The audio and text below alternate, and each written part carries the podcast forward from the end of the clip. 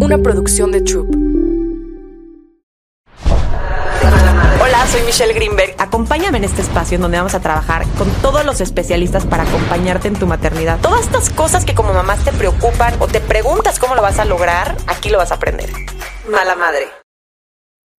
Hola, bienvenidos a Mala Madre. Este es un episodio que estoy segura que les va a causar mucho interés porque como hemos visto anteriormente, a veces las mamás nos sentimos malas mamás, pero en este caso creo que lo más importante es estar atento a las señales porque no tiene necesariamente que ver algo contigo o con lo que tú estás haciendo que tu hijo o que tu hija esté pasando por eh, algún tema relacionado a lo que vamos a platicar hoy.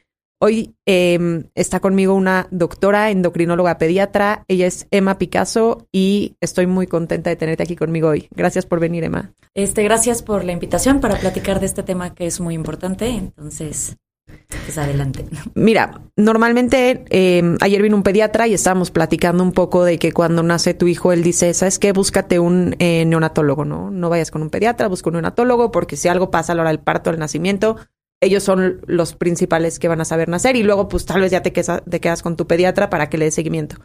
Dije, ah, ¿en serio? Yo pensaba que era como un tema de cuando el bebé venía chiquito o tenía algún tema. Me dijo, no, la verdad es que es una buena práctica y no pasa nada.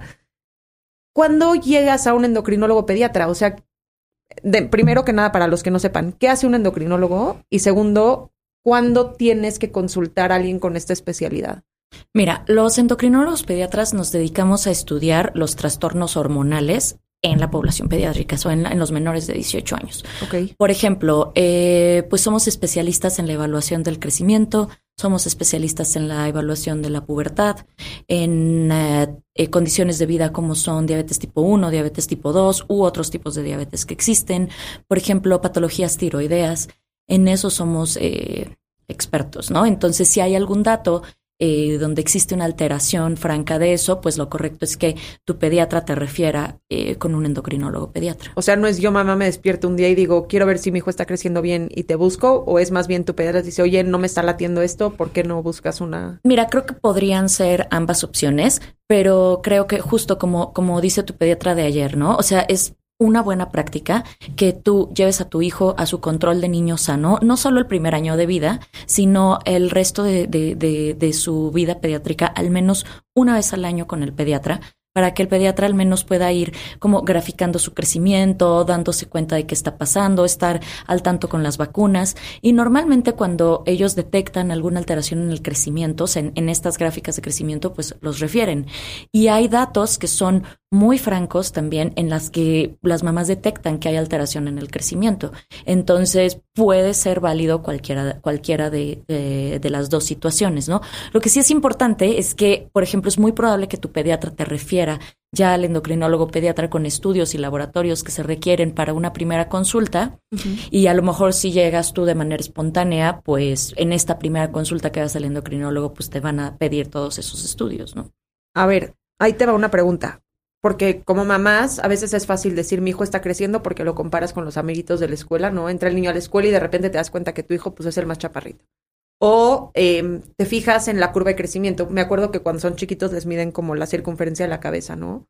Luego dicen, no, es que si va subiendo de peso, pero luego te dicen, no, el peso no es una medida, es la talla. Entonces, ¿realmente cómo puedes medir o cómo sabes si tu hijo está creciendo de acuerdo a lo que tiene que crecer? A ver, en general, por ejemplo, el primer año de vida, sabemos que los niños crecen aprox 25 centímetros. Okay. El segundo año de vida crecen aprox 12 centímetros. Y de ahí hasta la pubertad, su velocidad de crecimiento puede ser entre 5 y 7 centímetros por año. Okay. Y después en la pubertad damos el estirón de crecimiento y ahí podemos llegar a crecer hasta 12 centímetros por año y después esa velocidad de crecimiento vuelve a disminuir. Esas son velocidades de crecimiento normales, pero otras cosas que tenemos que tomar en cuenta es el potencial genético de crecimiento, es decir, cuánto mide mi papá, cuánto mide mamá, para poder hacer un promedio de estas tallas y más o menos saber genéticamente cuánto es lo que tiene que alcanzar. Ahora, existen eh, situaciones particulares que creo que vale la pena mencionar porque existe un grupo de riesgo en particular que a lo mejor lleva una buena velocidad de crecimiento, uh -huh. pero no está dentro de las gráficas. Y esos son los chiquitos que denominamos pequeños para edad gestacional o que tuvieron una restricción del crecimiento intrauterino. En particular, yo creo que este grupo de niños que podemos identificarlos porque de manera general pesaron menos de 2,500 al nacer, pueden tener a lo largo de su vida ciertas condiciones endocrinológicas que hay que vigilar. Mis cuatro hijos. Entre ellos, por ejemplo, talla baja, ¿no? ¿Por qué? Porque a lo mejor no logran meterse a las curvas de crecimiento. Entonces, que el pediatra esté vigilando si entran o no entran a las curvas de crecimiento es esencial, ¿no? Entonces, si no entran, es específicamente importante referirlos al endocrinólogo pediatra para poderles dar tratamiento oportuno. Otra cosa que es importante con este grupo es que pueden tener eh, más riesgo de desarrollar pubertad precoz. Entonces, hay que estarlos vigilando, ¿no? No quiere decir que todos lo vayan a presentar, pero es un grupo que amerita vigilancia. ¿En qué tablas te basas? Porque yo me acuerdo que está la de la CDC de Estados Unidos, está la de México de tamaño y talla. Más o menos, o sea, ¿cuál sería como una guía real? Ok. Mira, en los primeros dos años de vida utilizamos las gráficas de la Organización Mundial de la Salud. Ok. En toda la población en general. Y a partir de los años, dos años de edad, podemos utilizar las gráficas de CDC, justo porque en población mexicana no tenemos gráficas específicas de nuestra población. Entonces podemos utilizar las de CDC.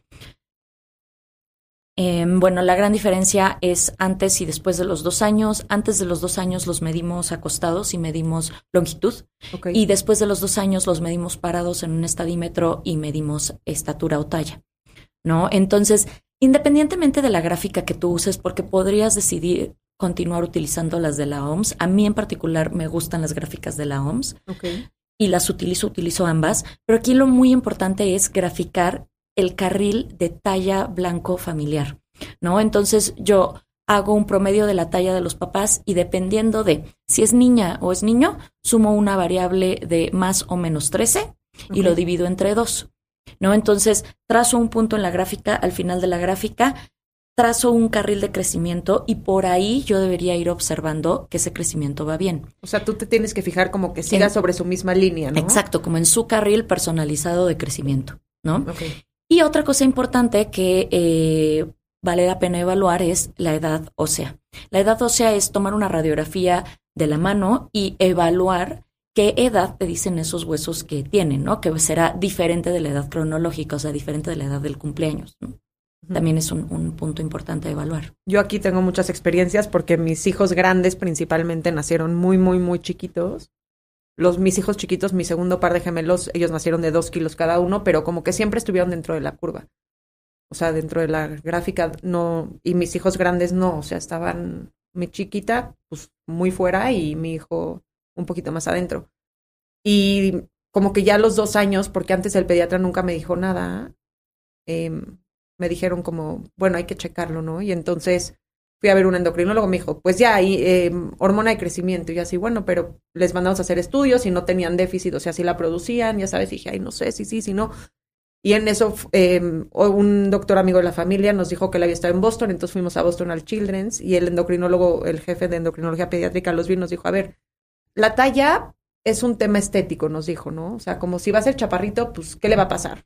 ¿Es algo que te importa a ti o no te importa a ti? Y yo, no, pues no sé, ya sabes, como que nos dijeron cosas así. Entonces ahí dijimos, bueno, vamos a darle unos años a ver qué pasa. Eh, porque nos dijeron como el primer cacho es a los dos años, ¿no? Como que recuperan su talla. Y no pasó.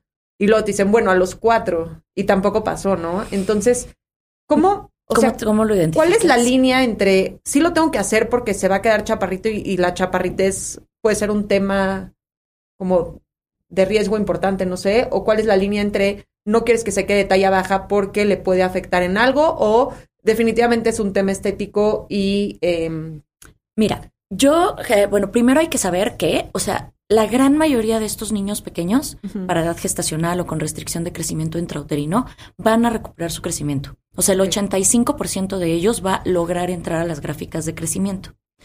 Pero hay un pequeño grupo, o sea, un 25%, un 20% que no lo van a lograr, ¿no? Entonces, ese grupo hay que evaluar si requiere uso de hormona de crecimiento. A ver, no se trata solo de la talla. Ok. Ok. Se trata también de que la hormona de crecimiento tiene ciertas funciones en otras partes de nuestro cuerpo, por ejemplo, los lípidos, el colesterol, los triglicéridos, el LDL, HDL. Entonces, sí se ha observado que el uso de hormona de crecimiento en este grupo que tiene este riesgo también puede tener un particular beneficio en los lípidos, ¿no? A ver, no es que los pequeños, eh, los, que, los niños que tienen restricción de crecimiento intrauterino no recuperado, que ese es el nombre completo de esta patología, tengan deficiencia de hormona de crecimiento. No, de hecho no la tienen, la producen y la producen bien. Lo que puede ser es que tengan una resistencia al, al en el receptor a, esta, al, al mm. uso de esta, al, al funcionamiento de esta hormona. O sea, porque deficiencia de hormona de crecimiento, no, no la tienen. ¿no? Entonces tú dirías que un chiquito que desde chiquito nace muy chiquito tiene que tener un seguimiento con un endocrinólogo pediatra desde bebé o en qué punto tendría que buscar? Mira, yo diría que a lo mejor inicialmente con su pediatra, pero sí creo, o sea, esto me baso en mi experiencia personal, en, mi, en mi consulta, o sea, sí creo que este conocimiento tiene que ser eh, de mayor difusión, ¿no? O sea, sí los pediatras tienen que eh, conocer más de esto y dárselo a conocer a las mamás, porque hay muchas mamás que llegan conmigo, por ejemplo, a los 7, 8 años y no saben de ciertos riesgos endocrinológicos que hay en este grupo particular, como son talla baja, lo de la pubertad precoz, mayor riesgo de condiciones crónicas como son eh, síndrome metabólico, prediabetes, diabetes. Pues entonces es importante que lo sepan. Si el pediatra. ¿Y el, tratamiento con hormona de crecimiento eh, disminuye la posibilidad de estos. Pues mejora tu perfil de lípidos, por ejemplo, ¿no? O sea, también no es que la hormona de crecimiento sea mágica, ¿no? O y que vayas a, a generar este personas súper altas. O sea, los ayudarás a llegar al, a su carril de crecimiento, a mejorar esta parte y todo en conjunto con estilo de vida saludable, o sea, una alimentación balanceada, ejercicio. O sea, es el conjunto de todo lo que mejorará el pronóstico de salud. Ok. Ahora, te tengo que preguntar esta pregunta obligada porque pues yo me dedico a eso, pero ¿qué pasa con el sueño y la hormona de crecimiento? Ah, no, el sueño es importantísimo para la hormona de crecimiento. O sea, la hormona de crecimiento se produce en sueño profundo, ¿no? Entonces, es importantísimo que ellos tengan un buen, un, buen ritmo de sueño, ¿no? Una buena rutina de sueño. O sea, dependiendo de la edad, pues es dependiendo de la cantidad de horas que deben de dormir. Pero por supuesto que un niño que duerme menos, pues producirá menos hormona de crecimiento y crecerá menos. O sea, es importantísimo generar buenos hábitos de sueño, sí, totalmente. Dime algo, ¿tiene que ver más la duración de tiempo de sueño o que este sueño sea ininterrumpido? Ambas cosas, o sea, la duración y que sea ininterrumpido. O sea, si hay niños que tienen como muchos despertares nocturnos y eso puede, eso puede afectar. Entonces, o sea, ambas cosas. Porque los papás, te voy a decir qué me pasa a mí que lo veo todos los días. Como que, por un lado, no sé, traen como rollos pensando que el hacer algo con el sueño de los niños es traumarlos, es hacerles como un daño em, psicológico, no sé, porque hay como cosas en internet que les que asustan, ¿no? Claro. Y por otro lado se les olvida todo el bienestar que implica descansar bien y entonces sienten a veces que es algo egoísta de ellos porque ellos quieren descansar, entonces sienten que es como egoísta tratar de hacer algo con el sueño de los niños porque yo mamá quiero dormir, que se vale, y por otro lado se les olvida todos los beneficios y la importancia de tener buenas noches de sueño. No, es completamente importante. Mira, algo que tenemos que entender es que muchas de nuestras hormonas, o sea, nosotros nos eh, sincronizamos con el ciclo de luz y obscuridad de la naturaleza, ¿no? Eh, ciertos estímulos del exterior van a conectar con una parte de nuestro cerebro y esa parte de nuestro cerebro va a conectar con nuestro sistema de hormonas. Entonces, a ver si una de las hormonas que funciona así es la hormona de crecimiento, pero hay muchísimas otras hormonas que funcionan, o sea, con este ritmo que se llama ritmo circadiano. ¿no? Entre ellas, no sé, el cortisol, eh, las hormonas sexuales. Entonces, que tengamos un buen ritmo de sueño y que podamos em, pues facilitar que, este, eh, que esta producción de hormonas sea fisiológico, sea sano, está bien. O sea, inclusive hay el, el no dormir bien es uno de los factores que puede incrementar el riesgo de resistencia a la insulina. Entonces, sí, no, dormir bien es bueno para todos, o sea, en tu, en tu salud emocional, en tu salud física, en el ajuste de, de, del ciclo circadiano de tus hormonas, o sea, en todo. Uno, cuando no duerme bien, pues definitivamente te sientes mal. Entonces, eso es uno de los buenos hábitos que yo creo que todos deberíamos tratar de desarrollar. Habrá momentos en los que, pues, no sé, a lo mejor estás pasando un mal momento, tienes ansiedad, tienes depresión, tienes algún trastorno que te impide dormir bien, pues hay que tratarlo, ¿no? Pero en general es un buen hábito. Como el lavarte los dientes, como el hacer ejercicio, el fomentar estos buenos hábitos, pues definitivamente van a mejorar nuestro estado de salud. ¿A partir de qué edad en bebés o en niños dirías que tienen que ya no tener despertares nocturnos? Pues mira, o sea, el, como el ciclo de producción de melatonina ya se vuelve un poquito más em, parecido al del adulto, como a partir de los tres meses de edad. ¿No? Se vuelve ya un poco más normal. A partir de los tres meses de edad ya podrían dormir Toda la noche, pues, entre comillas. más o menos toda la noche, entre comillas. a ver, tienen que comer, de salud, ¿qué dirías tú? Híjole, a partir del año de edad, yo creo que ellos ya pueden dormir, o sea, perfectamente toda la noche. Uno, ya no necesitan despertarse en la noche para comer, porque ya tienen em, un sistema de reserva suficiente eh, de, los, de los nutrientes que necesitan para poder echarse toda una noche completa dormida. Este. Yo en mi práctica, la verdad, he visto que bebés de 5 o 6 meses que pueden hacerlo. Que tienen buen peso y que tienen buenos hábitos de sueño sin bronca. Ah, se avientan toda la noche. Sí, sin bronca. O sea, la verdad sí, ni siquiera que tengan como alimentación complementaria incluida, a veces con pura lactancia materna, con pura, pura lactancia materna. Fórmula la libran perfecto. Sí, sí, o sea, no es como que lo vas a parar a las 3 de la mañana a comer papillas, no, no, no, pero a lo mejor sí te pide este lactancia materna y está bien, pero te juro que he visto que no, o sea, sí he visto muchos bebés de esa edad con buen peso que a partir de los cinco o seis meses ya no, necesitan, absolutamente nada eh, a lo largo de la noche. Pues está bien, pero, o sea, yo creo que está bien. O, sea, pero para ti un niño tal vez de dos años que, que te llegue con dos o tres despertares nocturnos, dirías, a ver, primero corrige el sueño y luego vemos. Sí, claro. O sea, sí es importante esto que mencionas también, ¿no? O sea, los hábitos de sueño. Porque si no corregimos eso de base, por mucho tratamiento que des, no, no, no, no, no, se va a corregir el problema de, de base, ¿no? Entonces hay que fomentar buenos hábitos de sueño, como eh, pues primero establecer una hora a la que, a la que vamos a dormir, después... y que esa eh, hora te ayude a cubrir con las necesidades de sueño del niño, ¿no? Exacto. O sea, porque muchas veces el papá es, no, es que yo llego muy tarde y no puedo antes y no sé qué. Bueno, pero tú lo estás parando temprano porque se va a la guardería no estás permitiendo que duerma las horas necesarias a lo largo de la noche. Exacto. O sea, eso, una hora, establecer una hora.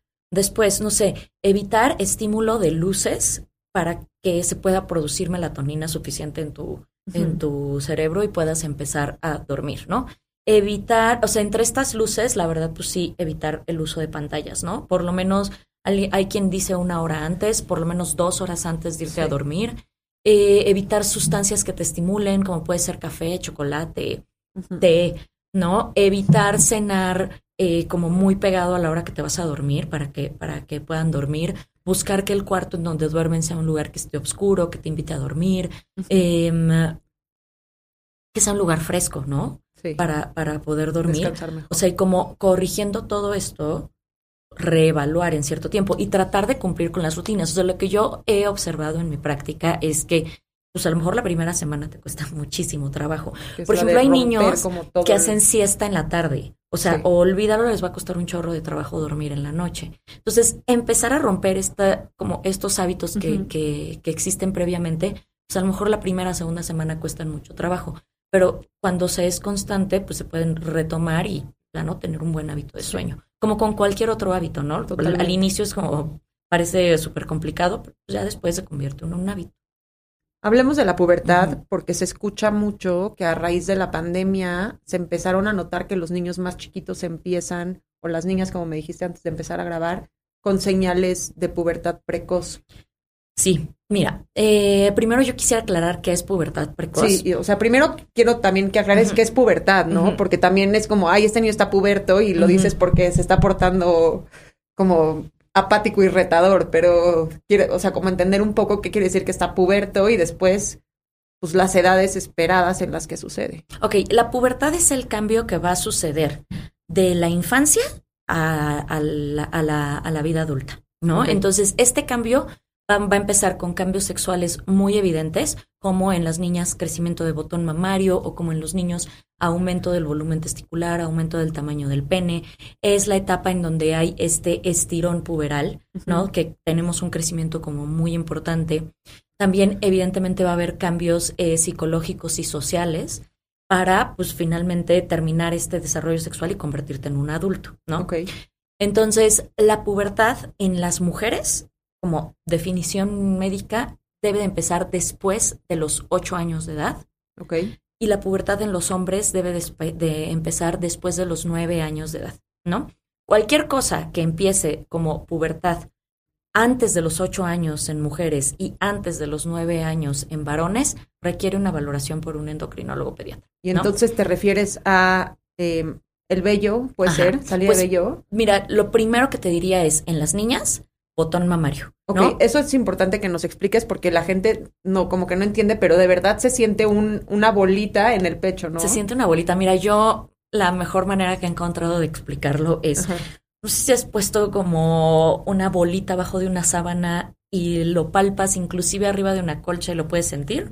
Así se siente un botón mamario. Sí, porque hay veces que sientes que ya, pero es como grasita que Es se ve a las grasita. niñitas, como el pezoncito medio salido, pero no, el botón se siente como una piedrita, ¿no? El botón se siente, pues no como una piedrita, pero sí es muy evidente eh, como otra textura, otra consistencia, ¿no? Se siente el inicio de, pues, de una, de un crecimiento glandular. Ok. ¿no? Entonces, sí, o sea, eso, por ejemplo, es algo pues que tu pediatra te va, te va a decir, ¿no? Y si tienes alguna duda, pues sí, consultar a un endocrinólogo pediatra, pues no está de más, ¿no? Para nada está de más. Y a veces hasta duele, ¿no? Los A veces dicen, les es que me duele, doler. les rasgo, como que con la ropita les frota y les incomoda. Sí. Ahora, em, este botón mamario para las niñas dices que es como el principal. Es el, mira, la pubertad es un evento que empieza en el cerebro, ¿no? Empieza en una, en una glándula que se llama hipotálamo, envía señales a la hipófisis y de la hipófisis envían señales al ovario. Así es como empieza una pubertad normal. Existen otras cosas en donde va a haber estímulo de otras hormonas, como podría ser las glándulas suprarrenales, que producen hormonas masculinas en particular, y a eso se le llama adrenarca. Mm, Entonces, la salida de vello púbico, el olor a sudor de adulto, es actividad de la glándula suprarrenal. O sea, sí pueden pasar al mismo tiempo, pero son eventos este, Independientes. independientes. ¿no? La ¿Y puede ser primero el la otro? pubertad. Sí, puede ser el otro o primero. sea, primero puede ser que huelas y que te salga eh. Bello. Y el otro puede venir unos años después, o es Podría cuestión de ser. meses, o es cuestión de. Em, pues podría ser unos, unos cuantos años después o podría ser unos meses después, pero son eventos distintos. Esto sí lo quisiera mencionar porque, a ver, anteriormente pensábamos que la adrenarca aislada era un evento que había que únicamente vigilar. ¿no? Y si los niños no crecían de más y si no había como mayor problema, pues nada, ¿no? Lo vigilas y punto. Pero actualmente sí sabemos que la presencia de adrenarca temprana, o sea, olor a sudor de adulto, aparición de vello axilar o de vello púbico antes de tiempo, o sea, como antes de los ocho, puede ser un factor de riesgo para desarrollar síndrome metabólico, prediabetes y estas enfermedades metabólicas, ¿no? Entonces sí, sí hay que estar pendientes de eso. Ok. Eso hay que estar pendiente. Pero, Pero, como bueno, un tema de que ya empezó la pubertad o como un tema de échale ojo. échale ojo, llévalo a que lo vigilen en endocrinología pediátrica o que le hagan una valoración. Y sí, o sea, el estímulo constante producido por, por, uh, por hormonas periféricas, que en este caso podría ser la testosterona, sí puede llegar a estimular el eje del cerebro y desencadenar una pubertad. Sí, Ok. ¿no? O sea, Ahora- hay que vigilarlo. Esta, ¿Esto se puede medir en sangre? O sea, yo puedo hacerle un análisis a mi hijo y decir, tienes la testosterona en 17 y la tendrías que tener en cero, entonces... sí, sí se puede. o O, sea, sea, ¿sí? sí se puede, pero hay que evaluarlo por edad. Y hay que entender por qué, o sea, por qué está alto, porque no en todos los casos eh, va a estar alto por la misma, por la misma situación, ¿no? Sí, o sea, hay que, hay que llevarlos a que tengan una evaluación. O sea, a ver, a mí me pasa mucho que llegan con un laboratorio y a veces no me gusta que lleguen con laboratorios porque se lo consultan a, al, al internet, ¿no? Y entonces llegan súper asustadas, ¿no? Sí, el doctor Y con- Google... y con Ajá. 800 este, ideas en la cabeza que pues no son necesariamente este, ciertas, ¿no? Entonces, o sea, yo sí te sugeriría ahí, necesitas una valoración hormonal, espérate que te la pida el endocrinólogo, ¿no? Porque a veces pedir estudios de todo para todo No te van a servir, ¿no? No tiene caso. O sea, espérate a evaluar qué está pasando, ¿no? Y que tengas un enfoque general de lo que está sucediendo. Yo que ya estoy en edad de niñas de 10 años eh, o de 11, muchas mamás como que dicen, es que dicen que cuando les sale el botón, dos años después les llega como la menstruación. Pues o- mira, ese era como el antes de la pandemia, ¿no? Ah, o sea, ¿sí? lo esperado antes de la pandemia es que después de que sale el botón mamario y empieza el crecimiento de la glándula mamaria, en dos a tres años se presenta una menstruación, Ok. ¿no? Eh, y ese es como el, el tiempo normal del desarrollo de la pubertad, ¿no? Y en ese tiempo, en teoría, crecen más rápido. En ese tiempo, a ver, los hombres pueden llegar a crecer 30 centímetros y las mujeres podemos llegar a crecer 25 centímetros. Y a los hombres les O sea, sale el botón también. Los hombres pueden llegar a tener ginecomastia, así se denomina, Ok. y puede ser en la mayoría de los casos es fisiológico y vaya, se les va a quitar. Y hay casos particulares que sí requieren más evaluación, ¿no? Pero sí, es, es muy común que los hombres tengan ginecomastia. No les pasa a todos, pero es bastante común. Sí, puede ser. Y te interrumpí lo que estabas diciendo de, Ya se me fue la vida. de los dos, tres años de... De- ah, eso era como lo, lo esperado, ¿no? Que empieza la pubertad y dos, tres años después aparece la menstruación. Llega COVID y pasan varias cosas y en diferentes países empiezan a haber reportes de que hay adelantos importantes de la pubertad. De hecho, o sea, empezó Italia como a reportar y ya después como en muchos países es, es muy evidente. ¿Pero a raíz de la vacuna o a raíz de la No, enfermedad? no creo que sea a raíz de la vacuna. A ver, tampoco te lo puedo decir a ciencia Sí, no, cierta, pero se- está. honestamente no creo que sea a raíz de la vacuna, porque esto pasa incluso antes de que empiecen a vacunar a los niños, ¿no? Ok. pero eh, empiezan a haber pubertades que empiezan a ser tempranas, no precoces, no antes de los ocho años, pero a lo mejor sí que empiezan a los ocho años, ocho años y cachito y avanzan muy rápido y empiezan a tener menstruaciones muy tempranas, antes de los 10 años, Mm. o empiezan a tener pubertades precoces con datos de aparición de pubertad antes de los eh, ocho años de edad. Y a ver, hay muchas teorías, ¿no? Una de las teorías es el incremento de ganancia de tejido adiposo de forma acelerada, O sea, que suben de peso. que suben de peso de manera muy acelerada, pero a ver, no es solo como la subida de peso, aquí es la ganancia del tejido adiposo. O sea, la grasa. El tejido adiposo, la grasa blanca, es considerado un órgano endocrino. Ok. ¿ok? O sea, tiene muchas funciones. La grasa en nuestro cuerpo es el principal almacén de energía, pero además produce hormonas. Y estas hormonas envían, algunas de estas hormonas envían señales al cerebro que dan el- la, el- el- el- la indicación de inicio de la pubertad. Entonces, ojo, O este sea, es por un eso las mujeres riesgo, muy delgadas a veces pierden... la menstruación.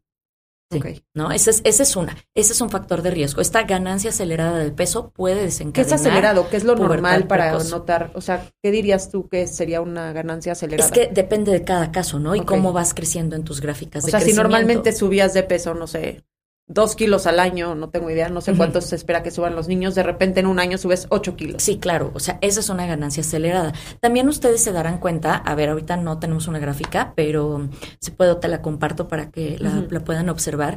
Pero hay una gráfica de índice de masa corporal y ese índice de masa corporal normalmente empiezan a, a tener como un incremento en la gráfica que se observa como entre los después de los después de los seis años de edad. Ok. Los eh, niños que empiezan a tener un, se le llama rebote adipositario temprano, antes de los cinco años de edad, pues tendrán más riesgo de desarrollar este tipo de complicaciones endocrinológicas, ¿no? y está sí, sí es focalizada la grasa, o sea, podrías decir, se encuentra en el abdomen, está en las piernitas. Mira, el, o sea, la, el- la acumulación de grasa que más nos preocupa a los médicos definitivamente es el incremento de grasa visceral, que, o sea, no es lo mismo grasa subcutánea, la que te puedes encontrar, no sé, abajo de la pancita o a lo mejor abajo de las pompis o abajo de los brazos, que eso nos va a servir como un almacén de energía a la grasa que se acumula entre los órganos, entre el hígado, entre el páncreas, entre los riñones, eso es lo que denominamos grasa visceral.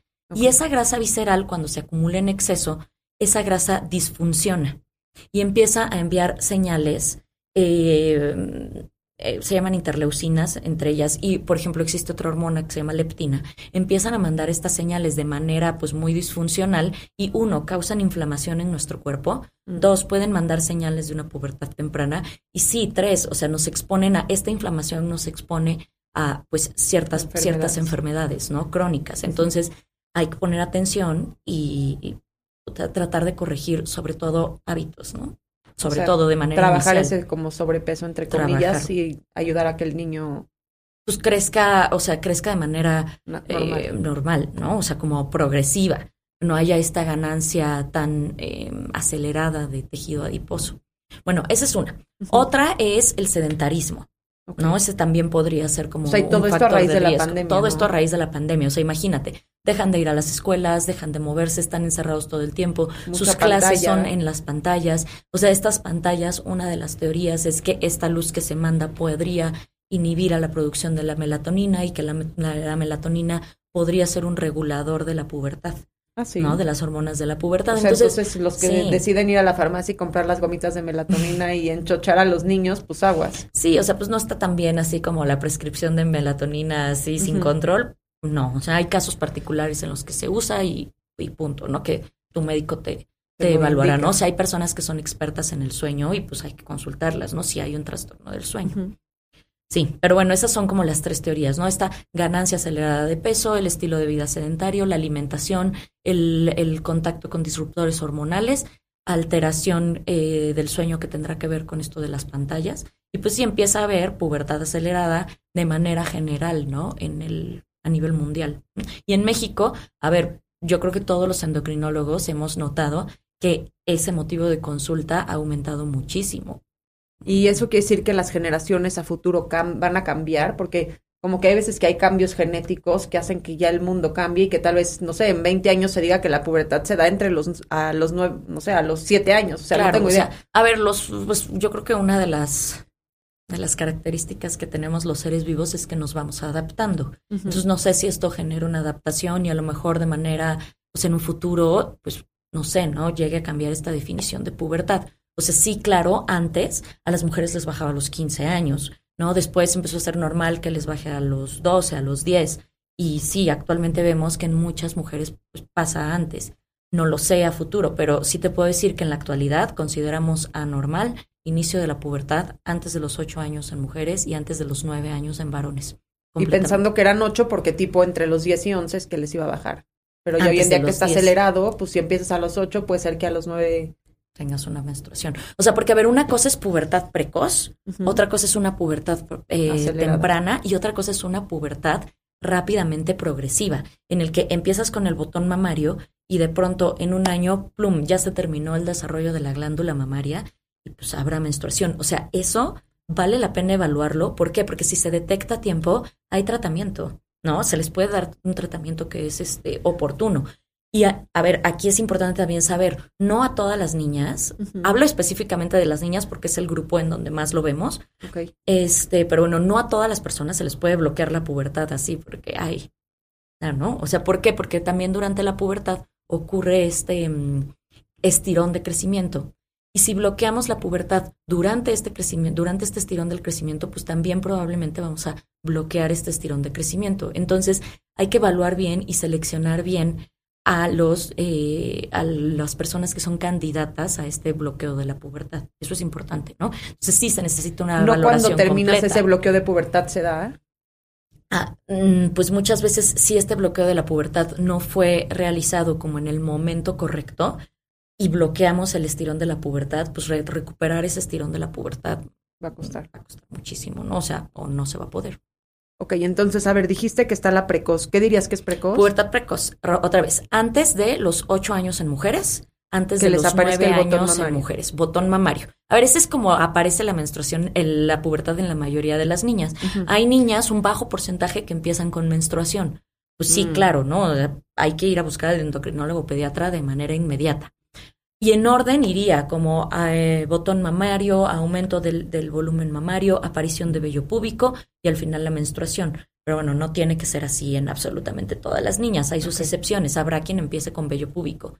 Habrá quien empiece con la menstruación, pero es la minoría. Pero ¿no? vello No púbico todas dices que también así. puede ser. También puede ser otra- actividad de la glándula suprarrenal, ¿no? Esta, estas eh, hormonas que producen este olor a sudor de adulto, esta aparición de vello púbico, este incremento de vello, son las hormonas masculinas y la glándula suprarrenal también produce estas hormonas masculinas. Entonces es como normal que lo presenten a partir de los ocho años de edad.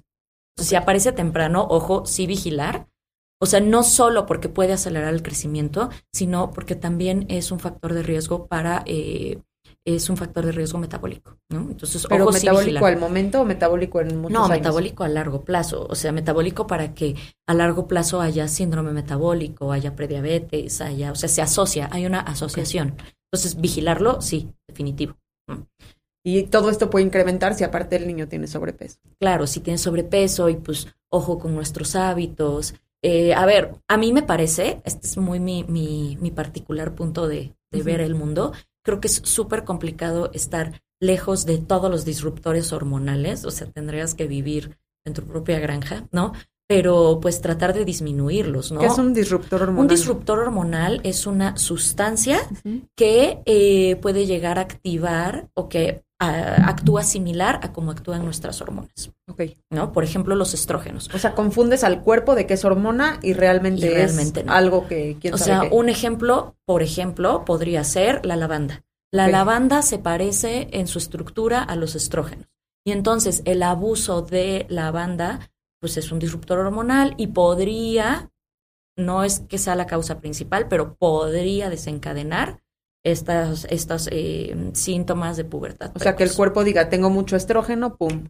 Ajá. Entonces, bueno, una recomendación que damos en general, pues es como disminuir el contacto con estos disruptores hormonales. ¿no? Olido, untado, Ajá. o sea, en shampoo, en crema, Shampoo, en crema, detergente de la detergente casa. de la, de la casa, este, cosas Perfume, para trapear, velas, perfume, ¿no? O sea, como todo. tratar de evitarlo, particularmente en este grupo de edad. Los maquillajes, los barnices de uñas, eh, los plásticos, ¿no? O sea, es muy común a veces que calentamos comida en el microondas en el plástico o que andamos con plásticos por todos lados, pues tratar de evitarlos, ¿no? Ok. Eh, Aunque sean mm, BPA free.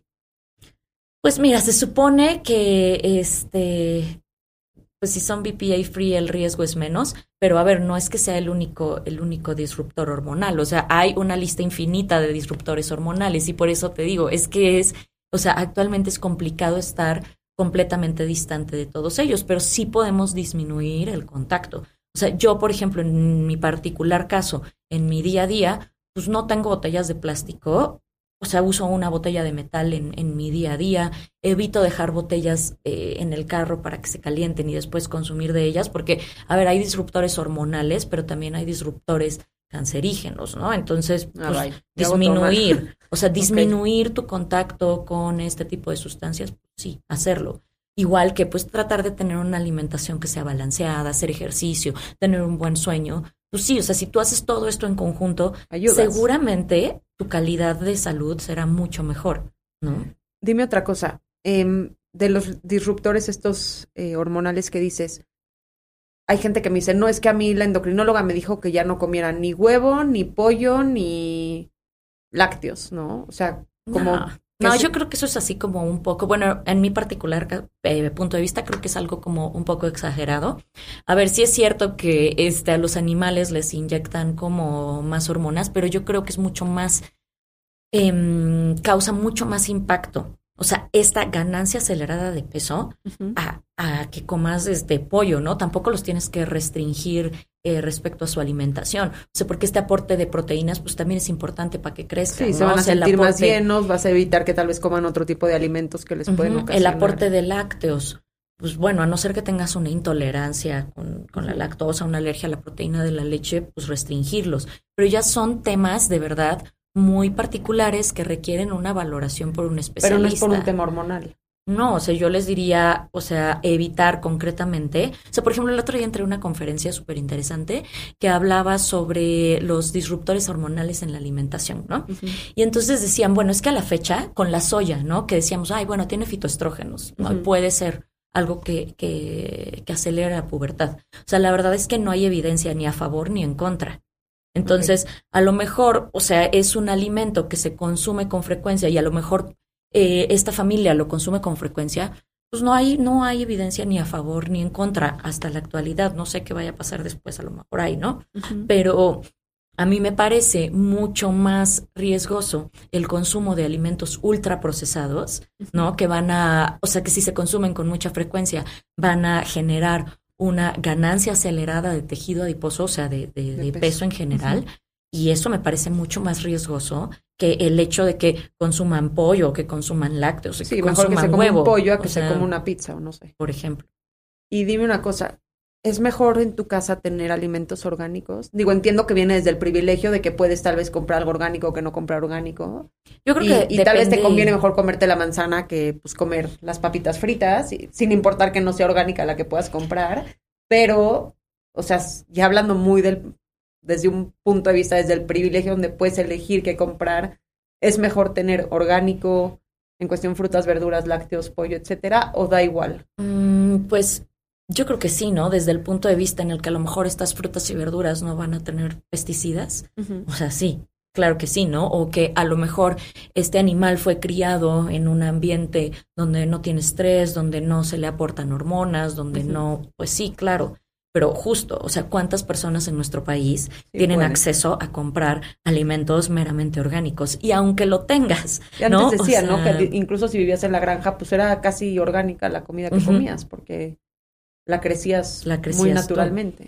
Pero a mí me parece complicado que en una ciudad tan grande como en la que vivimos, de verdad tengas acceso a, a productos orgánicos constantemente.